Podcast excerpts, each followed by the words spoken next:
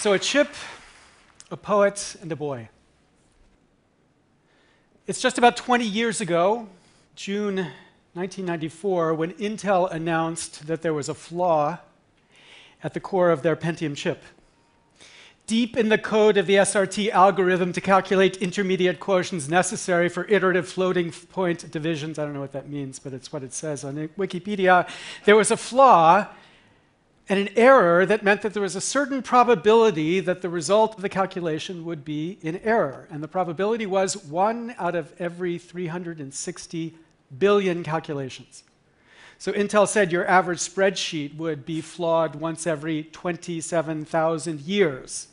They didn't think it was significant, but there was an outrage in the community.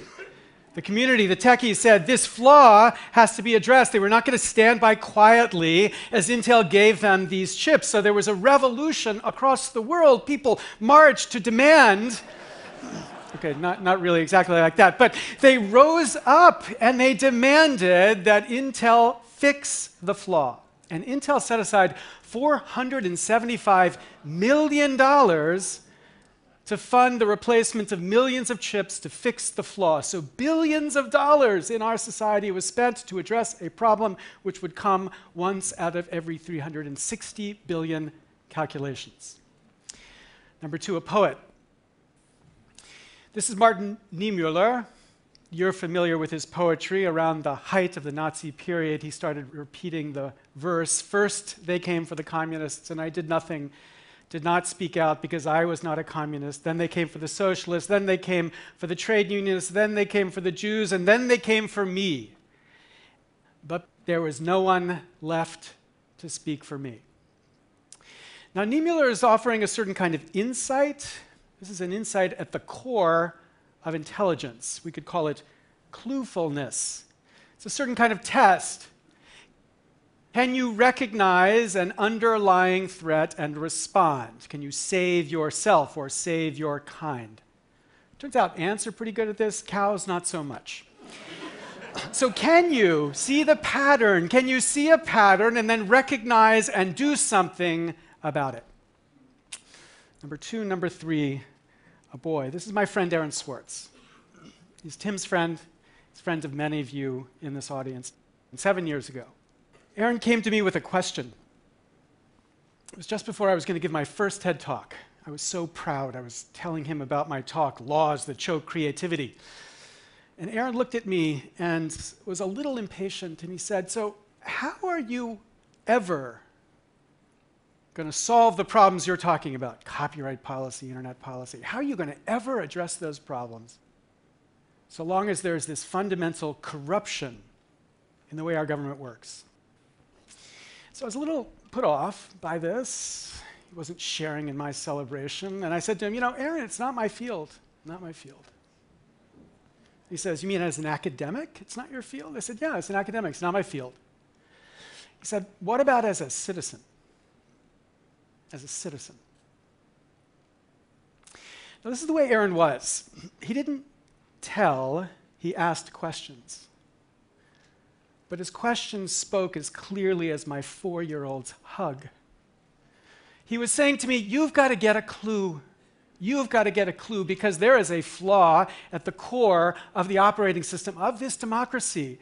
And it's not a flaw every one out of 360 billion times our democracy tries to make a decision. It is every time, every single important issue. We've got to end the bovinity of this political society. We've got to adopt, turns out the word is the forma formatic attitude. That's what the internet tells me the word is. The ant appreciative attitude that gets us to recognize this flaw, save our kind, and save our demos. Now, if you know Aaron Swartz, you know that we lost him just over a year ago. It was about six weeks before I gave my TED Talk, and I was so grateful to Chris that he asked me to give this TED Talk, not because I had the chance to talk to you, although that was great, but because it pulled me out of an extraordinary depression I couldn't begin to describe the sadness. Because I had to focus, I had to focus on what was I going to say to you. It saved me. But after the buzz, the excitement, the power that comes from this community, I began to yearn for a less sterile, less academic way to address these issues, the issues that I was talking about. We'd begun to focus on New Hampshire as a target for this political movement because the primary in New Hampshire is so incredibly important. There was a group called the New Hampshire Rebellion that was beginning to talk about how would we make this issue of this corruption central in 2016. But it was another soul that caught my imagination, a woman named Doris Haddock, aka Granny D. On January 1st, 1999, 15 years ago, at the age of 88, Granny D started a walk. She started in Los Angeles and began to walk to Washington, D.C., with a single sign on her chest that said, Campaign Finance Reform. 18 months later, at the age of 90, she arrived in Washington with hundreds following her, including many congressmen who had gotten in a car and driven out about a mile outside of the city to walk in with her. Now, I don't have 13 months uh, to walk across the country. I've got three kids who hate to walk, um, and a wife who it turns out still hates when I'm not there for a mysterious reason. So this was not an option, but the question I is could we remix Granny D a bit? What about a walk not of 3,200 miles, but of 185 miles across New Hampshire in January? So, on January 11th, the anniversary of Aaron's death, we began a walk that ended on January 24th, the day that Granny D was born. A total of 200 people joined us across this walk as we went from the very top to the very bottom of New Hampshire, talking about this issue. And what was astonishing to me, something I completely did not expect to find, was the passion and anger that there was among everyone that we talked to about this issue. We had found in a poll that 96% of Americans believe it important to reduce the influence of money in politics. Now, politicians and pundits tell you there's nothing we can do about this issue. Americans don't care about it. But the reason for that is that 91% of Americans think there's nothing that can be done about this issue. And it's this gap between 96 and 91 that explains our politics of resignation. I mean, after all, at least 96% of us wish we could fly like Superman, but because at least 91% of us believe we can't, we don't leap off of tall buildings every time we have that urge. That's because we accept our limits, and so too with this reform. But when you give people the sense of hope, you begin to thaw that absolute sense of impossibility. As Harvey Milk said, if you give them hope, you give them a chance, a way to think about how this change is possible. Hope. And hope is the one thing that we, Aaron's friends, failed him with because we let him lose that sense of hope. I, I, loved, I loved that boy. Like, I love my son. But we failed him. And I love my country, my country. And I'm not going to fail that. I'm not going to fail that. That sense of hope. We're going to hold and we're going to fight for, however impossible this battle looks. What's next? Well, we started with this march with 200 people, and next year there will be a thousand on different routes that march in the month of January and meet in Concord to celebrate this cause. And then in 2016, before the primary, there will be 10,000 who march across that state, meeting in Concord to celebrate this cause. And as we have marched, people around the country have begun to say, can we do the same thing in our state? So we started a platform called GD Walkers, that is Granny D Walkers.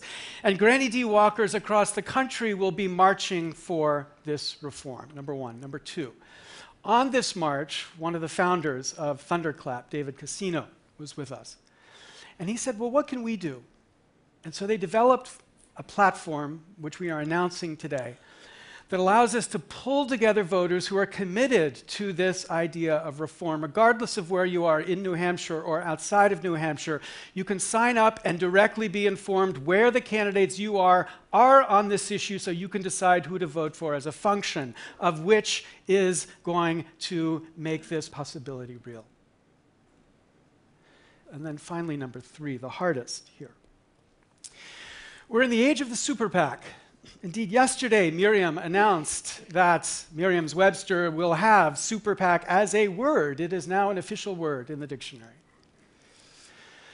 So on May 1st, May 1, aka May Day, we're going to try an experiment. We're going to try a launching of what we could think of as a super PAC to end all super PACs. And the basic way this works is this. For the last year, we have been working with analysts and political experts to calculate how much would it cost to win enough votes in the United States Congress to make fundamental reform possible. What is that number? Half a billion? A billion? What is that number?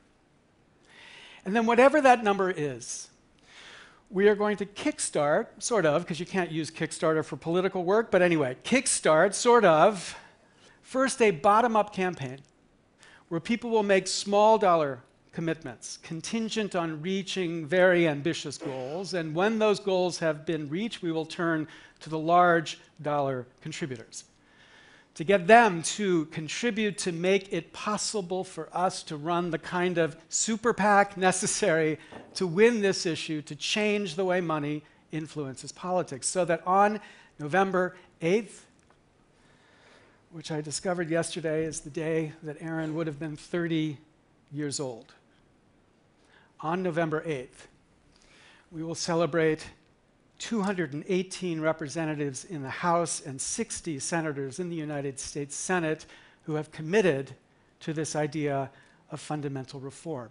So, last night we heard about wishes. Here's my wish May 1. May the ideals of one boy unite one nation behind one critical idea that we are one people.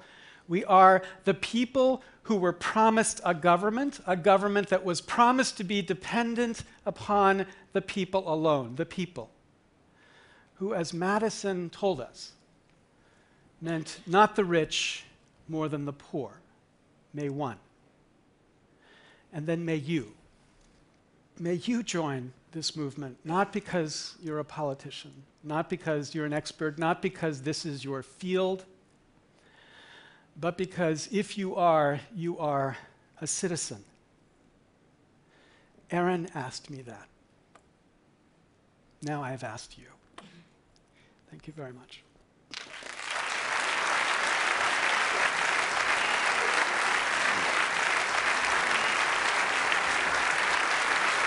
Thank you.